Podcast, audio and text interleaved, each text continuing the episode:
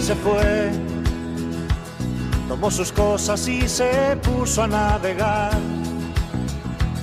Una camisa, un pantalón vaquero y una canción. ¿Dónde irá? ¿Dónde irá? Se despidió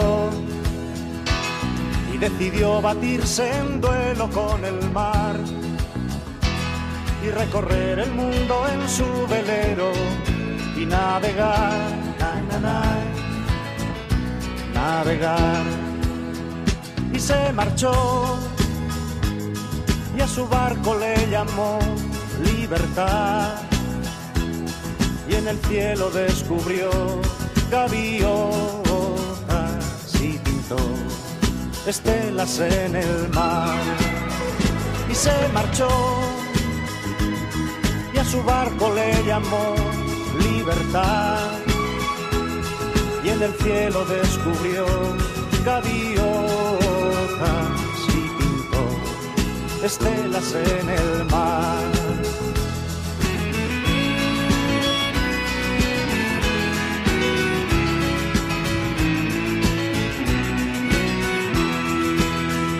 Su corazón una forma diferente de vivir, pero las olas le gritaron vete con los demás, na, los demás. Y se durmió y la noche le gritó, ¿dónde vas?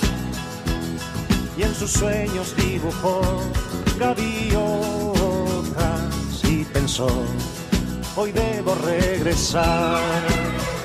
Y regresó y una voz le preguntó, ¿cómo estás? Y al mirarla descubrió unos ojos,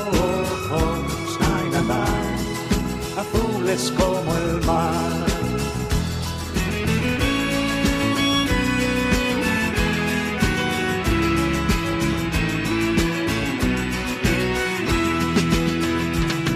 Y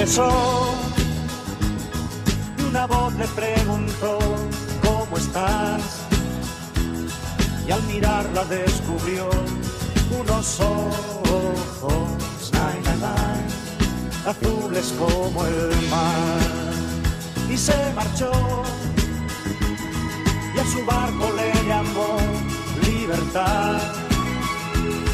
Y en el cielo descubrió gaviotas estelas en el mar.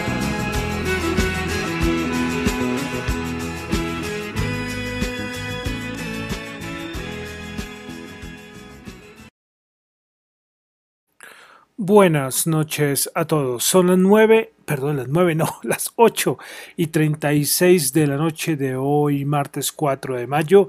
Mi nombre es John Torres y este es el resumen de las noticias económicas del día de hoy.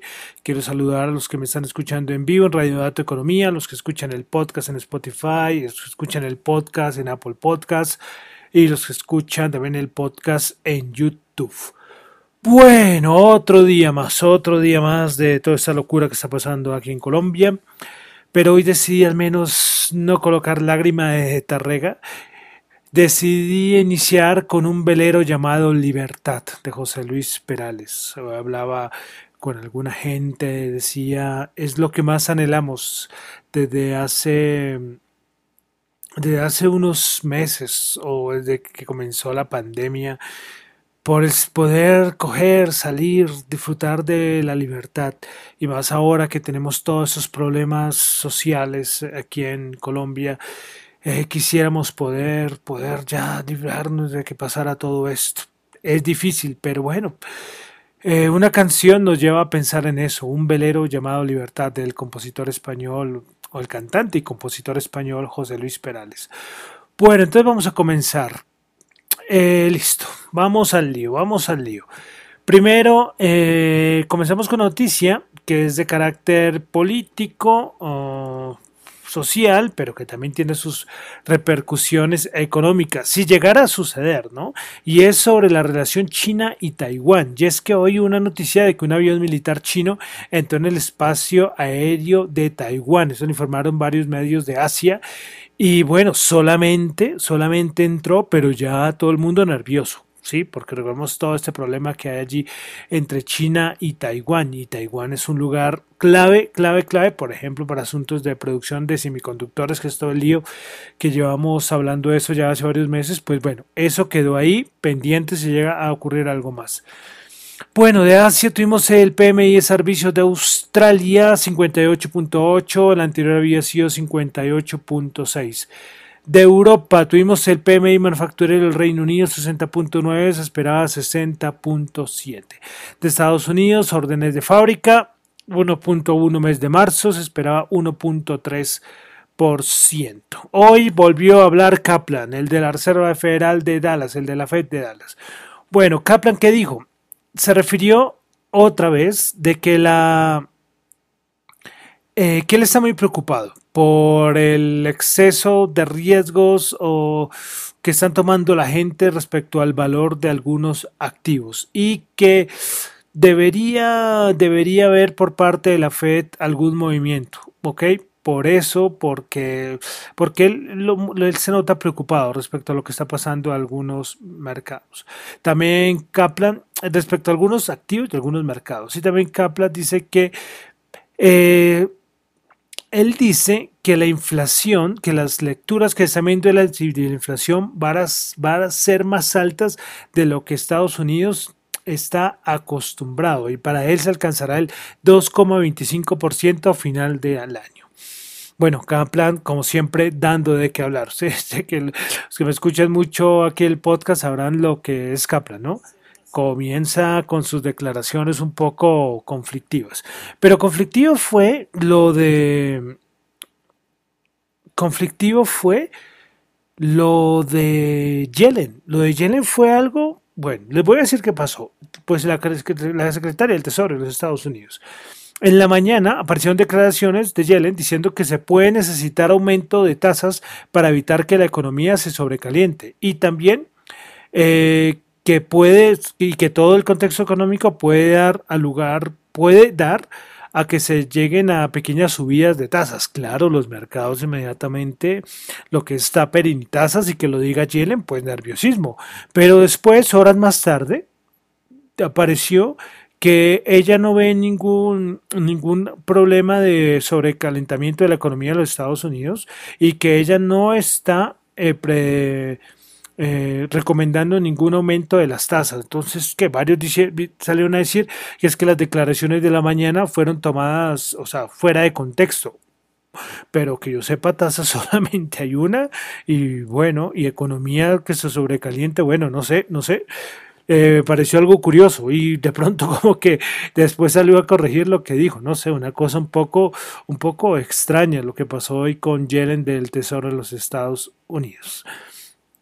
Bueno, continuamos. Vamos a pasar a Colombia. Colombia, Colombia, Colombia. Si escuchan de fondo, pues escuchan por allá al fondo que siguen las manifestaciones. Eh, eh, respecto a la reforma tributaria, que fue la, el detonante, ¿no? Fue la excusa vamos a colocarlo así, para todo lo que está pasando, lo de la reforma tributaria. Recordemos que el ministro Carrasquilla renunció, que el, nuevo, el ministro Restrepo es el nuevo, actual, el nuevo ministro de Hacienda. Pues hoy el actual ministro de Hacienda, el nuevo ministro de Hacienda, eh, dice que la nueva reforma eh, espera recibir aproximadamente 14 billones, pero que esta reforma tendrá que estar acompañada por otras cosas como la austeridad en el gasto y la lucha contra la evasión fiscal. Veremos a ver si las, las buenas intenciones del nuevo ministro eh, de Hacienda se obtienen buenos frutos y esperemos que sí. Por eso les decía ayer que el ministro de Hacienda Restrepo es muy bien recibido tanto por las personas, ciudadanos, como por la política, los políticos del país. Bueno, él ahora dice que la nueva reforma eh, eh, tiene que estar por lo menos a nivel de, los objetivos en dinero son de 14 billones. Y recordemos que la anterior propuesta de la reforma eh, buscaba 23,4 billones, que recuerda que yo les decía, era muy ambiciosa. Y de pronto en el fondo, hombre, no voy a pensar mal, y, tenía, ustedes la leen y tenía cosas, ingresos solidarios, un montón de cosas que de cierta manera eran buenas, pero hombre, el contexto no daba. Y que no se comentó, no se comunicó antes. Ese fue el gran error de la anterior reforma. Ya aparte de la reforma aquí en Colombia, ya aquí, ya lo de la reforma tributaria, ya creo que ni siquiera se habla de esto. Ya ahorita hay otras excusas. Eh, ya hay mucha gente que es que dice que es que, bueno, ya asuntos políticos, asuntos sociales que no quiero comentar mucho, pero, pero sí hay un revanchismo por todo lo que ha hecho los policías, la fuerza pública contra las personas, entonces que la fuerza pública tiene que pagar, entonces hay una guerra, de cierta manera, yo lo veo así porque ustedes ven en las noticias, en los videos, gente disparando, gente unas cosas un poco violentas, eh, armas de fuego, o sea, esto ya pasó de castaño oscuro, cosas durísimas, que no quiero nombrar acá porque de verdad me, me, me, me pone nervioso porque han pasado cosas muy duras aquí en Colombia. Eh. ¿Cuándo puede parar todo esto? No sé, no sé, porque es que aquí ya no hay asunto de, reforma tributaria ni nada de esto. Acá no se sabe quién, quién es el que está liderando todo esto. No, no se sabe esto, ¿verdad? Ustedes me preguntan, supuestamente hay un comité del paro, que es el que todos los días dicen que hay que mantener el paro y que fue el que, el que propuso unas, unas cosas absurdas, de verdad, lo que, lo que tenían en las peticiones del comité del paro, unas cosas que, que serían absurdas de, de cumplir. Entonces, como que ellos no tienen ninguna intención, ¿no? Entonces, no se sabe, no se sabe. Esto es un, un, estado de agotamiento mental, como yo lo coloqué en mi Twitter, porque es una cosa para la cabeza muy dura. Y además que estamos en una pandemia. Es que, es que no es que estamos en 2019, donde el único problema era todo el lío social. No es que estamos en una pandemia tras del hecho. Y es difícil, es muy difícil.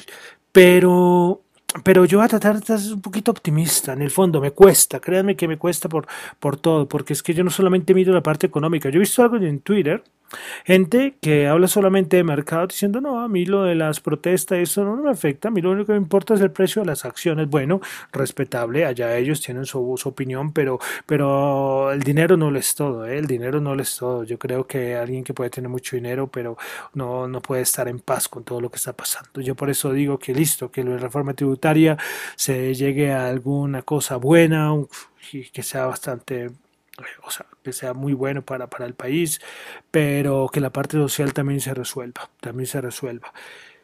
Y miraremos a ver qué tal. Qué pena yo con esta reflexión en la parte de Colombia, pero es lo importante. Ya fuera del país, ya pues cada uno mirará y dará su opinión, porque una cosa es estar aquí en el país, otra cosa es estar afuera. Muchos dicen sí, hay que apoyar que las protestas y todo esto, pero hay gente que ni siquiera sabe por qué están protestando.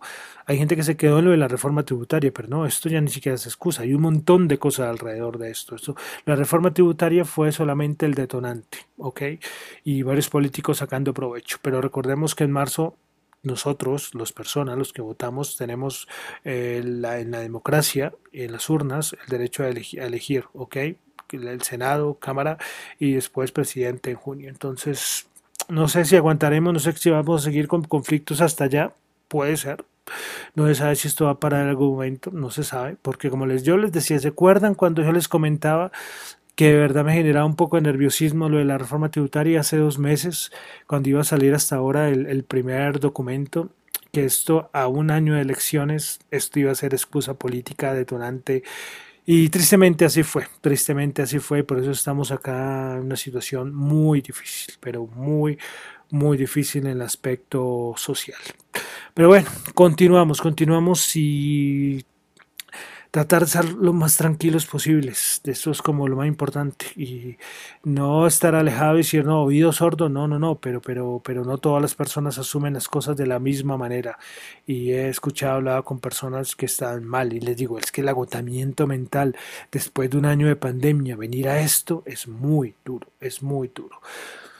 Bueno, mi reflexión, un poco alejado de lo económico, pero trato es tratar de que un mensaje lo más neutral y diplomático posible en medio de toda esta locura y, y ustedes también compartir un poco de tranquilidad a sus seres queridos que los que están allá afuera haciendo esas cosas, pues que sean ellos, pero, pero nosotros por una parte, pues estar tranquilos, porque si no, imagínense todos enloqueciendo en este país. Uf, qué difícil. Qué difícil, qué difícil. Por eso como la canción Un velero llamado Libertad. Eh, no hay mal que dure mil años, ¿eh? no hay mal que dure mil años. Eso sí, yo, yo totalmente seguro y yo creo que cualquier cosa, por mal que estemos, no se sabe. Puede ser que dure tres años, cuatro años, cinco años, pero, pero no hay mal que dure mil años. Eso yo, eso lo estoy por seguro. Bueno, ya dejo, ya dejo Colombia, mi reflexión sean pocas cosas económicas, pero, pero verdad, tengo que hablar, tengo que hablar y desahogarme un poco por todo lo que está pasando, por todo lo que está pasando en el país, en el país. Bueno, bajamos entonces a los mercados. Tuvimos hoy inventarios de petróleo, el inventario API, eh, bueno, no tengo el estimado, pero sí fue una caída muy importante, pues bajaron 7,6 millones de barriles. Un dato importante.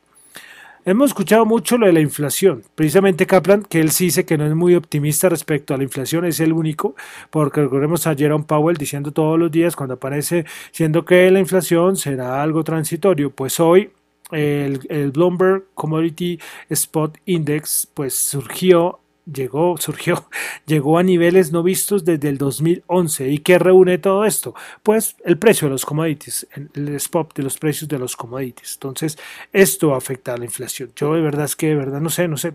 No sé que me estoy equivocado, pero, pero no se ve. Todo el mundo cuando salen los datos de inflación todavía no se ve. Entonces dicen, ¿cuándo momento va a aparecer esto? ¿Ok? Bueno, ¿qué noticias más tenemos de mercados? Pues Twitter compró Scroll, que es un servicio de suscripción de pago que permite leer noticias sin anuncios. Veremos a ver más adelante cuáles serán las implicaciones. Y aquí en Colombia, no voy a nombrarlo, solamente voy, o sea, no voy a nombrarlo, no voy, no a analizarlo, no voy a hacer un análisis exhaustivo, ¿no? Ustedes pueden hacerlo, pero salieron los resultados de éxito, Bancolombia y Ecopetrol. Eh, cosas muy buenas. Es que de verdad eso es lo que uno le dice, hombre, Colombia es un país, Dios santo, y a nivel de bolsa, a nivel de bolsa, si esto de mejora, jolín, vamos para arriba, pero, pero, pero con todo. Pero lógicamente tenemos todo este ruido político que nos va a acompañar unos meses, pero es que mire, hoy las utilidades de Ecopetrol crecieron 2.220% en el primer trimestre. Bancolombia también mejor de lo estimado, el éxito también.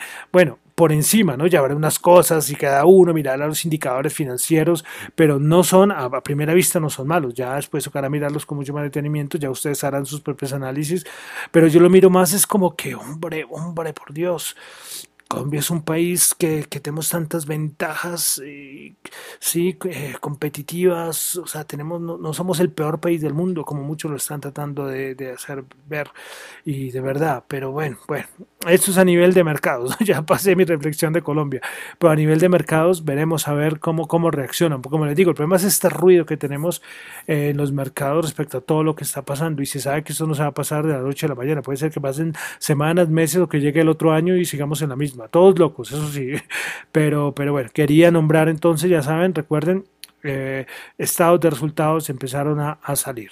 Listo, vamos a los mercados. ¿Qué pasa en los mercados? Pues miedo, temor, eh, no se sabe si fue lo de China con Taiwán o las declaraciones de de, de Yellen respecto a sus aumentos de tasas de interés. Eh, no se sabe, pero hoy hubo bajadas fuertes, ¿eh? fuertes, fuertes, fuertes. De verdad que no, que, que un tipo de bajadas así, lo recuerdan cuando yo les había dicho a la semana pasada que los quants, es decir, el de Nomura, por ejemplo, esos que hacen análisis cuantitativo, que es una cosa diferente al al análisis técnico, ellos habían dicho que íbamos a tener volatilidad esta semana y la hemos tenido, ¿eh? La hemos, la hemos tenido, no es una cosa, o sea, tuvimos movimientos para arriba, para abajo y por eso el VIX, recuerden, el índice de volatilidad, haciendo movimientos bastante, bastante bruscos. Pero bueno, miraremos a ver si estos días se, se mantienen. Pero bueno, entonces vamos a pasar al Nasdaq. Comenzamos con el Nasdaq 100 que hoy bajó 255 puntos. Le dieron durísimo a la, a la tecnología el día de hoy, menos 1,8%, 13.544.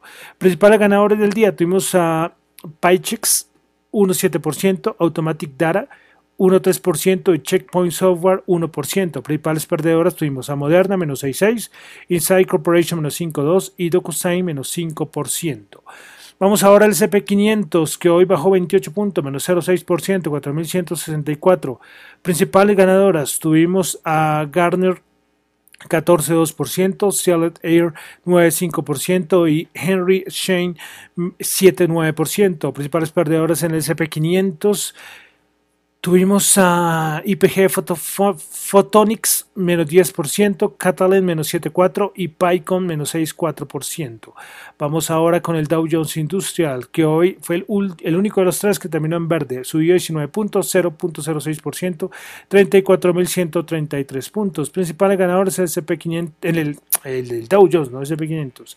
El Dow 2,5%, Caterpillar 2,3% y Johnson Johnson 1,5%. Principales perdedoras, Apple menos 3,5%. Microsoft menos 1,6% y Nike menos 1,1%. Bolsa de Valores de Colombia. Ay, ¿qué pasó aquí con la Bolsa de Valores de Colombia? Un momentito, por favor, porque no sé qué pasó acá con la Bolsa de Valores de Colombia. A ver, un momento, un momento, mientras yo trato de mirar qué me pasó acá. Listo, no sé qué habrá pasado por acá. Pero bueno, el Colcap subió un punto 0%. 1217 principales ganadores del día de hoy en la Bolsa de Valores de Colombia eh, Avianca 2,4%, el preferencial Grupo Sur a 2,4% y Nutresa 2,3%.